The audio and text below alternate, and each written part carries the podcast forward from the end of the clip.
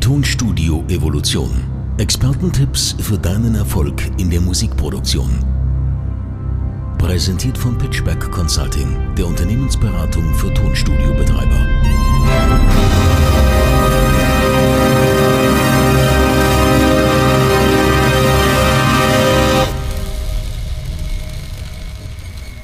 Hallo ihr Lieben da draußen, hallo lieber Christoph, wie geht's dir heute? Hi Aljoscha, ja bestens, gute Laune bei dem Wetter, richtiger Herbst, schön, mag ich.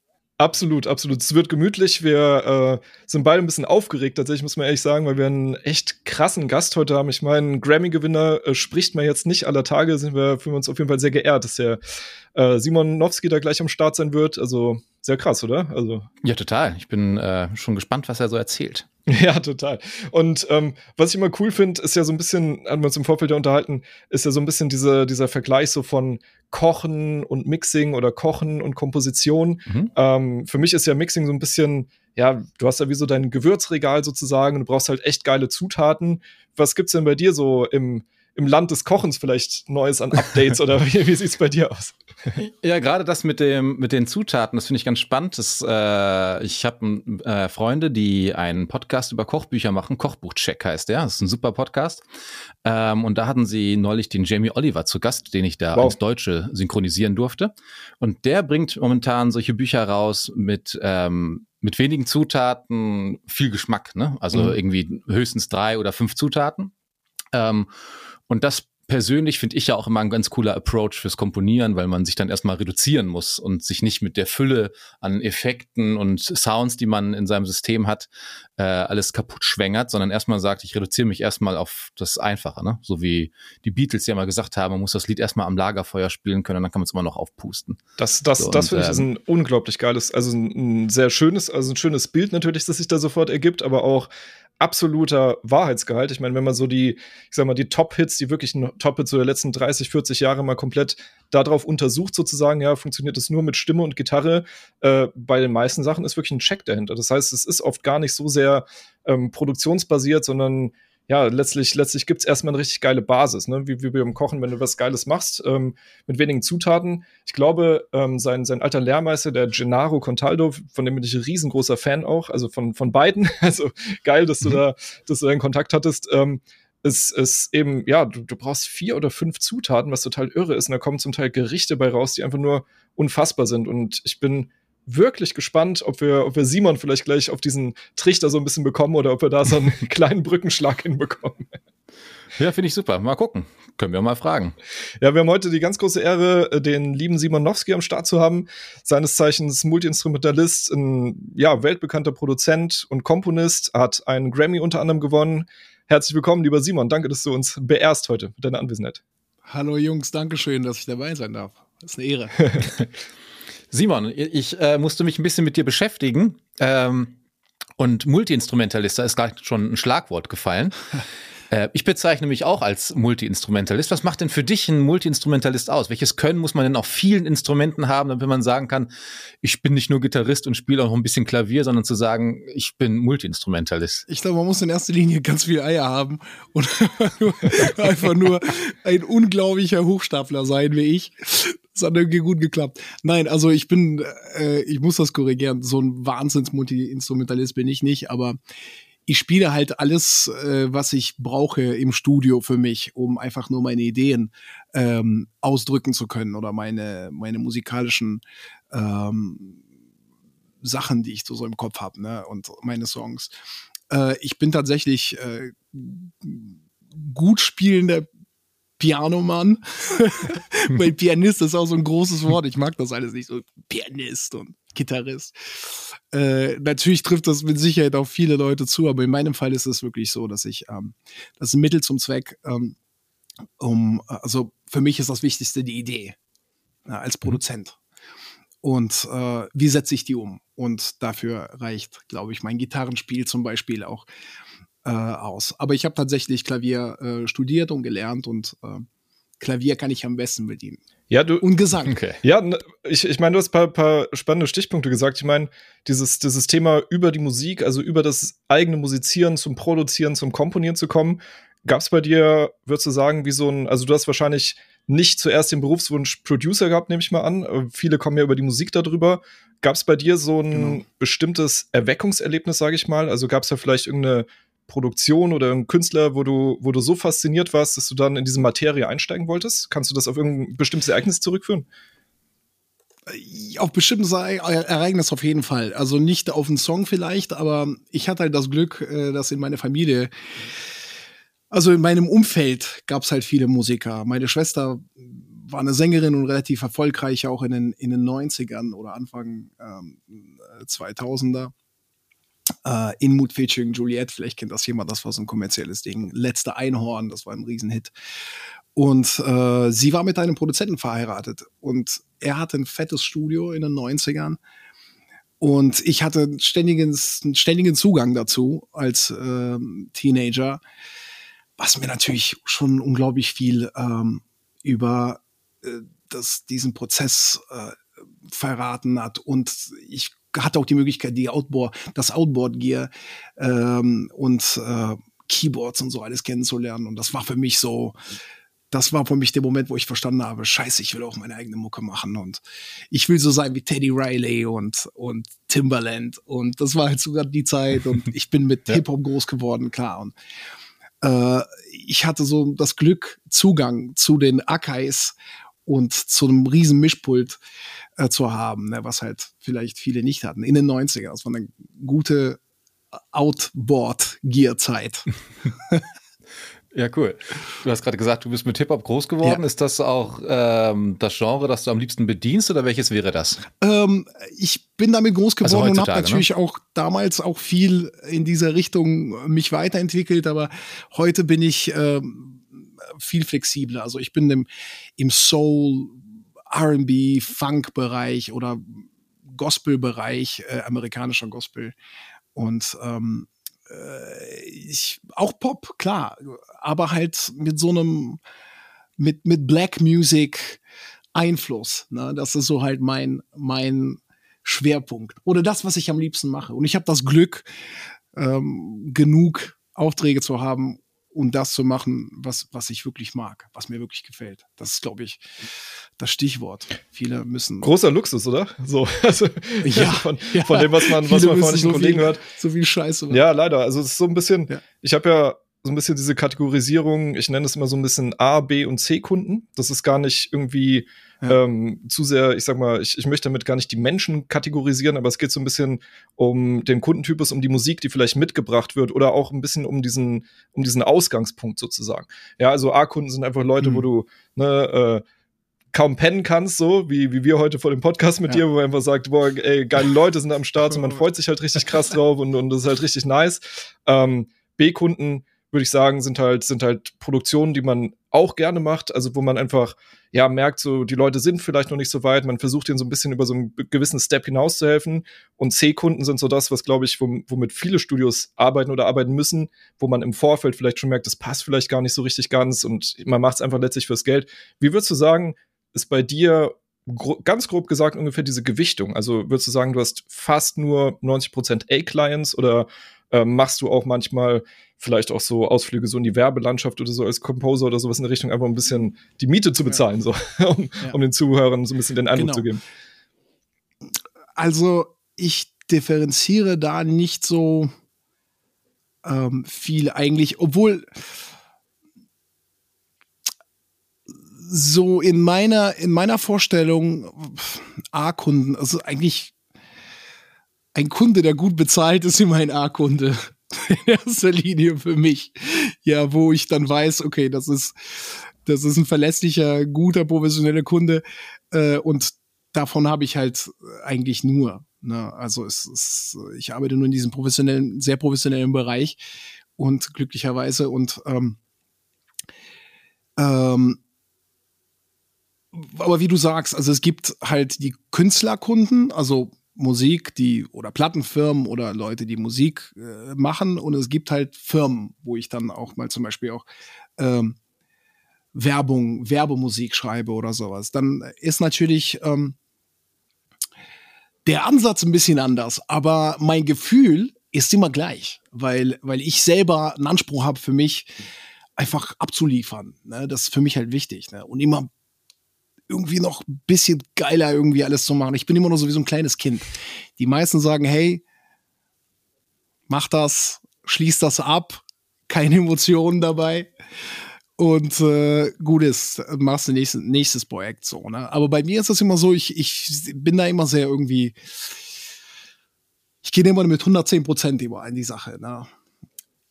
Äh, weil auch die Kunden geil sind. Ähm, eigentlich kann ich so, kann ich, kann ich mich nicht mehr erinnern, dass es so war. Ähm,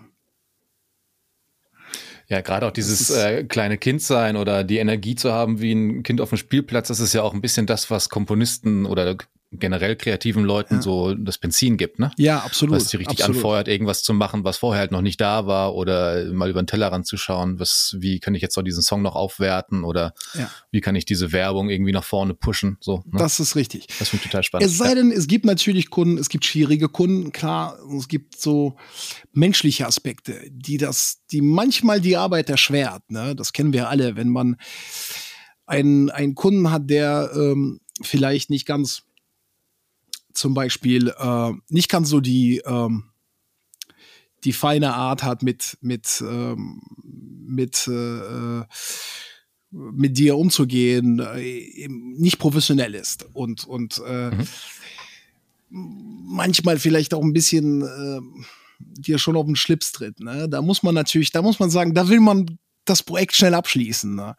Und da will man, manchmal schaltet man da auch ab und sagt, hey, weißt du was, ich mache das so, wie der es will, und da gibt's auch keine, äh, gibt's auch keine eigenen, ähm, ja, keinen eigenen Anspruch mehr so an die Sache, wo du dann sagst, ja, jetzt muss ich, jetzt zeige ich dem was und gib dem noch was Cooles oder so. Und, mhm. ne, da, da schließt man, da, da will man einfach das Ding abschließen und professionell genug sein, so dass das alles gut auseinandergeht.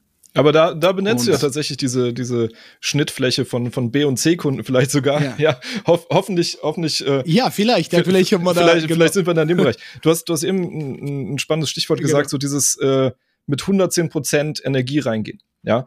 Und das machst du ja, ja, mehr oder weniger, wenn du dann arbeitest, natürlich auf einer täglichen Basis so. Du, du hast mit sehr professionellen Kunden zu tun. Die, der Anspruch ist hoch, ja. dein Anspruch an dich ist hoch. Ja. Ähm, was mich genau. sehr interessieren würde oder, oder was, was für viele Zuschauer auch sehr interessant ist, ist so dieses Thema wie, wie lädst du deine eigenen Akkus auf? Ja, weil, weil ich hatte mit Christoph Vorgespräch kurz, wir haben uns so über das Kochen unterhalten, ja, weil wir beide essen gerne ja. so und wir kochen auch gerne. Und ich, ja, ich auch. Genau, und, und ich, ich ja. vergleiche Mixing sehr stark mit Kochen. So, du hast so die Einzelzutaten, du hast so deine, deine besten Gewürze sozusagen, du, du fasst das Ganze zusammen. Da würde mich, ähm, also mhm. zwei Fragen in einer.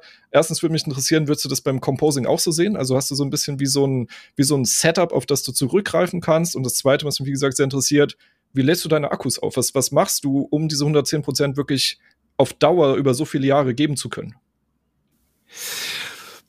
Das ist eine geile Frage. Ich glaube, darin übe ich mich immer noch irgendwie, um das, um das so richtig zu perfektionieren. Äh, aber ich versuche auch natürlich nicht nur Musik zu machen. Also zum Beispiel äh, ganz wichtig für mich, ähm, wenn es Tage gibt, wo ich keinen Bock habe zu arbeiten und mich jemand anruft und sagt, komm, lass mal ein Bier trinken gehen, dann mache ich das auch.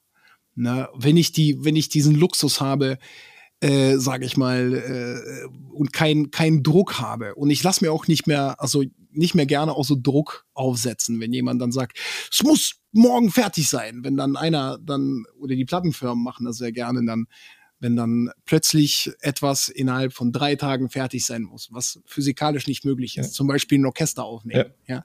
ja. Das ist, das geht nicht innerhalb von einer Woche. Ne? Man muss das Arrangement schreiben, man muss die Noten vorbereiten, man muss die Musiker zusammentrommeln. Ne? Das, das geht halt innerhalb von einer Woche meistens nicht. Ne? Und äh, da lasse ich mich nicht stressen. Aber äh, grundsätzlich versuche ich einfach auch, äh, ja, auch Zeit für mich zu finden. Ne, dann versuche ich auch meinen Tag so zu organisieren, wenn ich weiß, ich habe bis Ende des Monats vier Produktionen, dann fange ich halt nicht morgen an, sondern fange ich schon heute an. Also grob gesagt, ne? Weil oft das früher war das so, dass ich ähm, weniger zu tun hatte.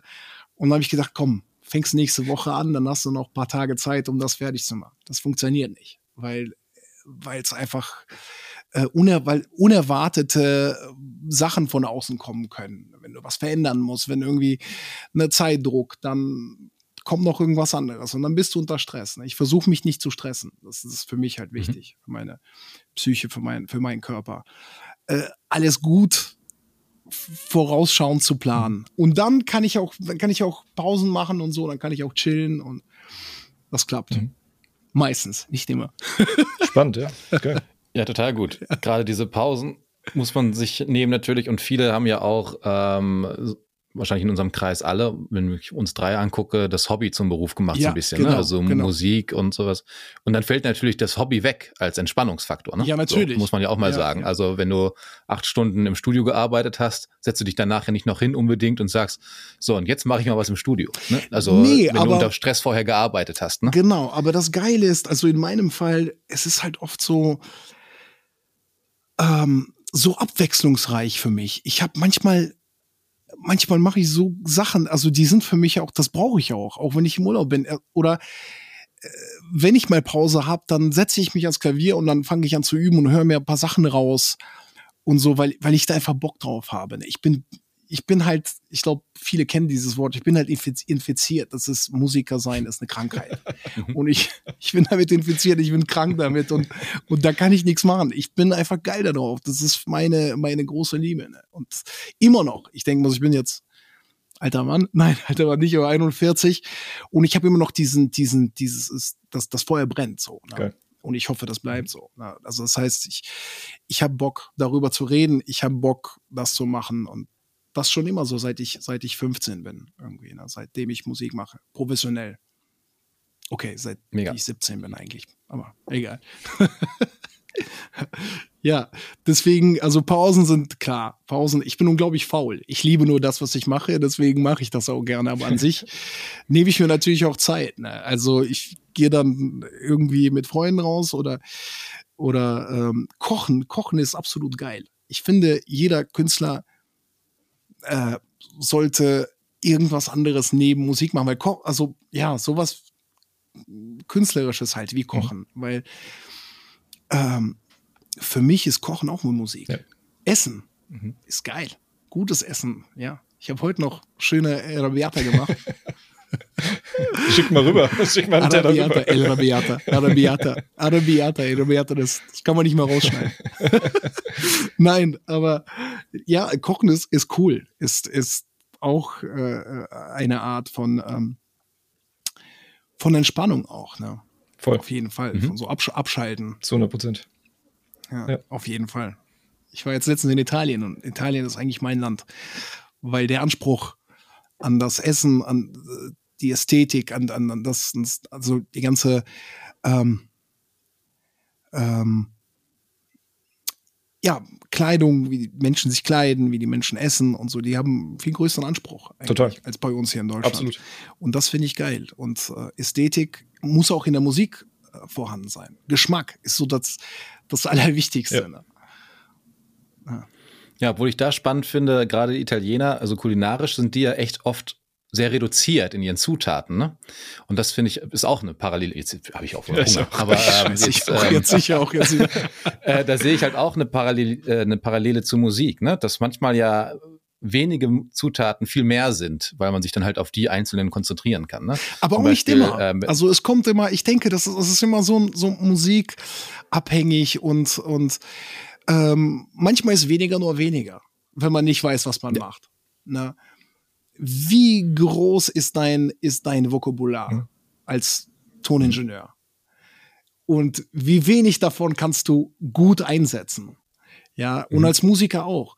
Wie groß ist dein Vokabular, um eben halt flexibel zu sein und eben das zu zeigen, Punkte zu setzen mhm. äh, in der Musik und zu sagen, hey, das ist wichtig. Ne, wie bei der Produktion, finde ich für mich, war das ja auch immer so eine Sache. Wie du sagst, wenige Ingredienten. Was ist in einem Song wichtig für mich, in ja. einem bestimmten Song? Welche vielleicht drei, vier Elemente will ich herausbringen? Und, und der Rest soll nur unterstützen. Und nicht, was ist, ja, die Gitarre klingt geil, die mache ich jetzt einfach laut. Ne? Also das mhm. große Ganze zu sehen und nicht, ne, Das ist gar, ja. hast du recht. Und mit Essen, vor allem bei den Italienern, die haben, die haben diese Ästhetik. Also ich werf gleich den Herd dieses, an, wenn, wenn wir weiter über Essen sprechen. So. Dann haben wir ein Problem. Nein, aber, aber was, was du gesagt hast, so dieser, dieser, dieser Stil-Crossover sozusagen oder, oder ähm, oder was, was du jetzt sehr spannend so als, als Vokabular bezeichnet hast. Ich finde find diesen Begriff äh, sehr zutreffend. Bei mir war es damals, als, als ich so, ich sag mal, auf dem Weg mich begeben hat, so zur Meisterschaft zu gelangen als Metal Mixing Engineer, was, was jetzt was ein sehr spezielles Unterberufsfeld in ja. einem kleinen Berufsfeld schon ist, aber natürlich was sehr Spezielles ist. Und für mich war es einfach so, ich habe dann Metal richtig studiert, ich habe die Aha. Mixes studiert, ich habe das seziert. Und immer, wenn ich danach eine Playlist irgendwie hatte, wo danach lustigerweise sowas wie Timberland oder so lief, dachte ich so, oh wow, Low End. So, ich werde ich werd weggeklatscht wie sonst was, weil vorher Metal ja. klang für mich so bis Mitte, Ende die 2000er, klang das wie durch so einen Föhn. Ja, das war nur mitten. Du hast keine schönen Höhen gehabt, du hast äh, kein krasses Low-End gehabt, wo, was dir so richtig in den Magen geht. Ja, und meine Mission war es, da drin habe ich tatsächlich, ich habe sehr lange daran geforscht, ein, ein Low-End eigentlich wie im Hip-Hop oder wie im R&B in Metal zu integrieren. Ja, jeder, der sich so meiner Homepage äh, den ersten Track zum Beispiel anhört und, und das auf einer guten Anlage hörst, du weißt sofort, was ich meine. Da ist eine Kick, die könntest du auch aus dem R&B-Song quasi haben, also die klatscht halt richtig. Und ähm, äh, ja, wie, ja, ja, wie, wie, wie, ist es bei dir als, als Composer? Also, wenn du, sagen wir mal, du arbeitest für eine bestimmte Musikrichtung, auf, auf wie viele Elemente versuchst du dann mhm. zuzugreifen oder wie, wie weit versuchst du dich dann, wie Christoph meinte, so ein bisschen vielleicht auf, auf das Wesentliche zu limitieren und wann ist sozusagen dann nur noch Freestyle? Ab wann lässt du so die Line los und sagst, okay, scheiß drauf, jetzt bediene ich mich hier dran oder hier kommt was Jazziges rein oder hier kommt das rein? Es kommt drauf an, ähm, was ich mache. Wenn wir jetzt über Komponieren, sprich Arrangeur, sprich äh, jemand, der ein, ein Song schmückt, wenn ich jetzt, was ich jetzt für viele Künstler mache, im Gospelbereich in Amerika oder, oder, oder hier auch für, für Künstler, die jetzt, die mich jetzt beauftragen als ein äh, Arrangeur slash Komponist, auch weil ich immer so Intros und Outros schreibe. Es kommt immer auf den, auf den Song an. Ich bediene mich gerne an klassischer Musik tatsächlich, weil ich bin mit Stravinsky, mit Shostakovich groß geworden ich, als Kind. Und äh, ich habe mich eigentlich querbeet durch alles gehört. Ich bin ein riesen Pantera-Fan gewesen. Das wird mir keiner glauben. Ich bin mit Sepultura, mit Pantera ge ge groß geworden. Ich kann dir jedes Lied von Pantera komplett, ich glaube, ich könnte, ich könnte es nachproduzieren, glaube ich. Vul Vulgar Display of Power, glaube ich, die Mouth of War und was weiß ich was. Also ich Terry bin Date, äh, geiler Producer. Auch ja. Riesenfan von dieser ja, total. Ich bin total, totaler Fan von dieser Klangästhetik, von Pantera, von diesem funkigen, funkigen Rhythmen, vor allen Dingen, als ich erfahren habe, dass sie das alles ohne Klick aufgenommen haben. Das mhm. nebenbei, da habe ich gedacht, alter Schwede, geil. Aber äh, um mal zurück auf dieses Thema zu kommen, also wenn, es ist immer unterschiedlich. Ne? Wenn ich jetzt ähm, ähm, äh, arrangiere, dann, dann ähm, bediene ich mich an den, an den, an dem Style, an wie ich mich gerade fühle. Wenn ich, wenn ich ein Weihnachtslied bekomme, zum Beispiel, was ich jetzt vor kurzem ähm, arrangiert habe für ein, für ein Riesenorchester, ähm, was jetzt auch bald rauskommt. Äh, ich weiß aber, es ist ein bisschen peinlich, ich weiß nicht, wie der Künstler heißt. Das ist ein amerikanischer Gospel-Künstlerin. Äh, muss ich mal gleich nachschauen. Das kommt bald raus, ist interessant. Aber ich poste das auch auf meiner Seite. Ähm, da bin ich nach dem Gefühl, da, das ist, da bin ich danach gegangen, welche Atmosphäre will ich kreieren?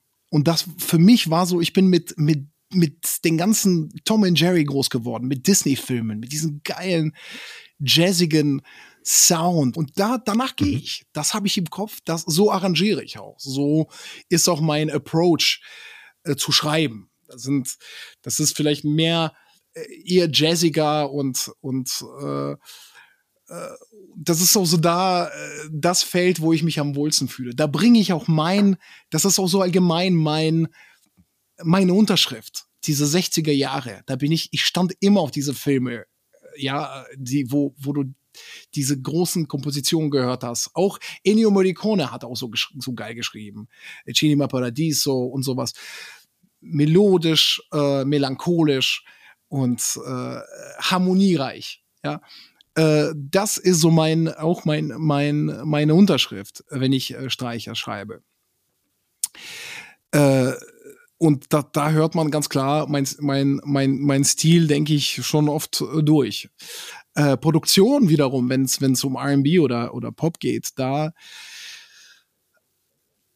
da habe ich auch, ähm, versuche ich auch äh, an meine, an meine Helden sozusagen Hommage zu, zu, zu zahlen, wenn ich was produziere. Das, womit ich halt groß geworden bin. Rodney Jerkins und so diese ganzen äh, Teddy Riley und so. So ein bisschen mehr Funk und ein bisschen mehr so soulige Harmonien reinbringen in das, was ich, was ich äh, produziere. Ne, das ist klar, jeder hat so sein, sein, seine, sein, seine Vorliebe, mit der er groß geworden ist. Ne? Ich finde das total spannend, ähm, was du gesagt hast über die 60er Jahre und die Art, wie da fürs Film, äh, für den Film und Fernsehen komponiert wurde. Ja. Die Reise habe ich Anfang des Jahres gemacht. Da habe ich mich mit Henry Massini auseinandergesetzt, der ja so Breakfast for Tiffany's ja, und ja, Pink. Panther Theme gemacht hat und sowas. Ja. Was für ein gnadenlos geiler Komponist Absolut. einfach, der ähm, ja. ein bei den, der gar nicht so in den gängigen Namen, also der fällt nicht in erster Reihe sofort, ne? Nee. So, der fällt sehr, sehr schnell, natürlich auch.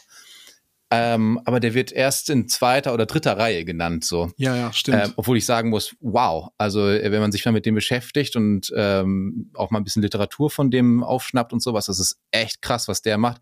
Auch diese Verbindung zwischen Big Band und Orchester, was er, wie er das ähm, arrangiert und sowas, das ist schon ziemlich cool.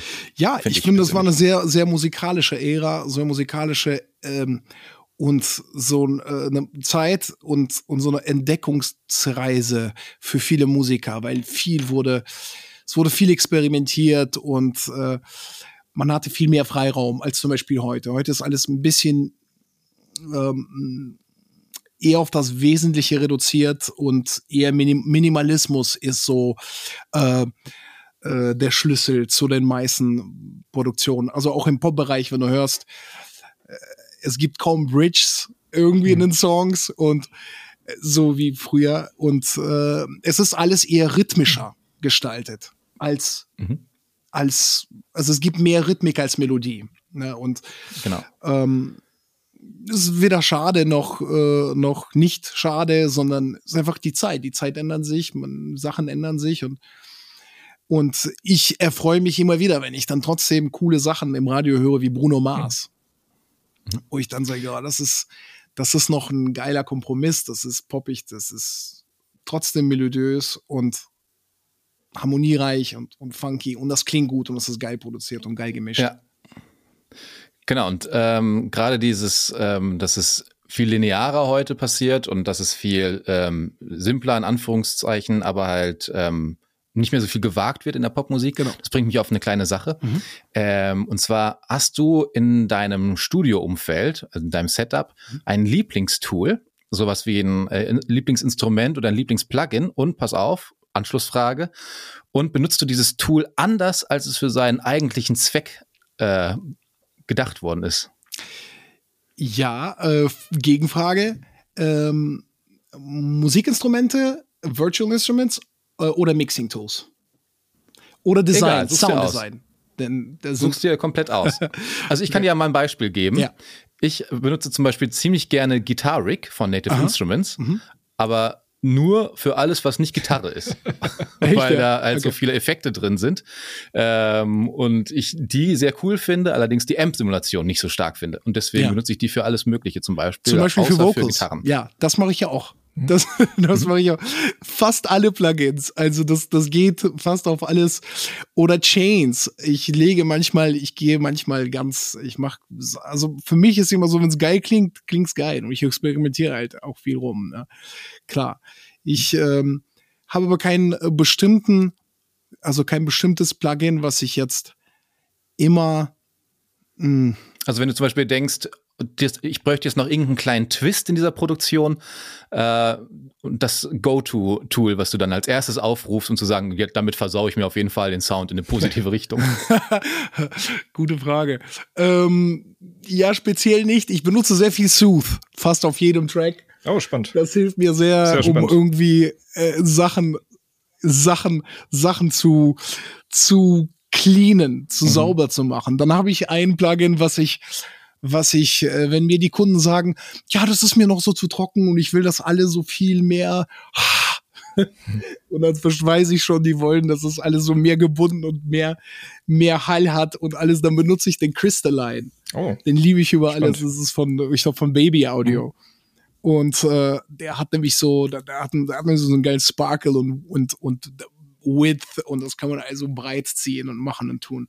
Das benutze ich auf manchmal nur auf ein paar einzelnen Tracks wie, wie Pianos und äh, ach, Pads oder auf eine Snare und dann habe ich so einen warmen, schönen Tail, das bindet irgendwie alles zusammen und das klingt dann auch geil.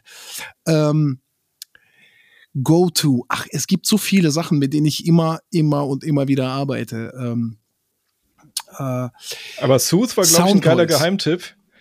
Ja, Soundtoys ja, am krassesten. Sooth ist, die haben geilen, die haben Sa geilen Kram. Ey. Soundtoys das ist auch haben, im Metal sehr ja, relevant. Definitiv. Ach, super geil. Ich könnte eine ganze, ich könnte ein ganzes Album mit Plugin Alliance produzieren. Und nur mit ein paar, ein paar Plugins davon. Mark EQ, ja, für die Kicks. Mein Gott. Also, mhm. Äh, das ist zum Beispiel auch so ein, so ein Ding. Äh, Native Instrument Sachen, alle sind auch geil. UAD sind cool. Ein paar Sachen äh, äh von UAD benutze ich sehr gerne. Also mhm. die, die äh, normalen, die normalen ähm, Kompressoren halt, ne? die mhm. mhm. nach, Nachbauten, also die benutze ich sehr gerne. Ähm, ja, aber Sooth ist tatsächlich gefragt. Ne? Ich wollte also gerade sagen, ja. unser letzter ja, Gast hier Episode, im Podcast hat ja. auch gesagt, dass äh, sein Lieblingstool exakt, Sooth ist. Exakt, das, das, das äh, taucht immer spannend. häufiger auf. Ähm, was, was, was mich interessieren würde, Simon, wir mhm. haben, ähm, wir bauen ja so eine, so eine Spotify-Playlist auf, wo Leute so ein bisschen, ähm, ich sag mal, verschiedene Referenztracks aus verschiedenen Musikrichtungen, mhm. aus verschiedenen Stilistiken mitbekommen. Mhm. Du hast jetzt natürlich sehr, ich sag mal, zeitspannen übergreifende Beispiele jetzt oft genannt. Ja. Ähm, du würdest uns einen richtig geilen Gefallen tun, den Zuhörern, wenn du uns vielleicht, ich sag mal, ein bisschen was ähm, Klassischeres, so ein bisschen was aus älteren Zeiten da eine coole Empfehlung gibst und gerne auch was, ähm, wo du jetzt sagst, das ist so für top modernen Sound so richtig, das ist so das gefragte Ding, vielleicht so aus dem Gospel, RB, ähm, kann eine Produktion von dir sein, muss es nicht. Also das mhm. wäre richtig nice, wenn du uns da vielleicht zwei, zwei gute Hinweise sozusagen gibst, dass wir da unsere Liste mit, ähm, ich sag mal, Vorschlägen von dir sozusagen gut füllen können. Ja, ähm, also jetzt sofort von ihm. Also von den alten Sachen, von den alten Sachen, klar, ich meine, die, die geilsten Sachen, so ähm, vom Sound her finde ich immer noch, aber das ist alles so subjektiv, ne? Also ich finde die Steely Dan Sachen so geil gemischt. Das ist so irgendwie minimalistisch. Die, die Drums sind so geil und ähm, die äh, eigentlich Steely Dan so Donald Fagan Sachen sind super geil gemischt.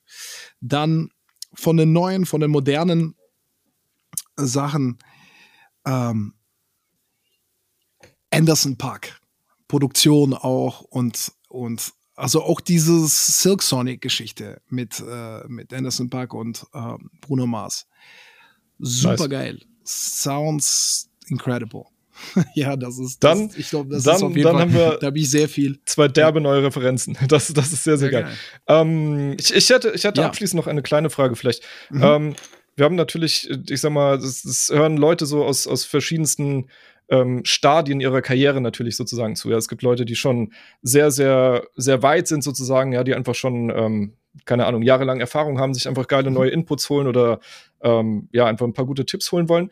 Was, was würdest du jetzt einem Anfänger raten, der sagt, boah, ich finde das so geil, was Simon macht, ich äh, will auch irgendwann einen Grammy haben, so, ich möchte jetzt einen gewissen Weg gehen. Was würdest du sagen, so für die ersten, ich sag mal, ein bis drei Jahre so als Composer, als Producer, was würdest du jemandem empfehlen, der neu einsteigt? Was, was wären für dich so ein paar wichtige erste Steps oder so Sachen, wo du einfach sagen würdest, ey, Thema Klavierspielen vielleicht oder Thema Arrangements sollen die Kompositionen am besten sich viele anschauen, viel auseinandernehmen.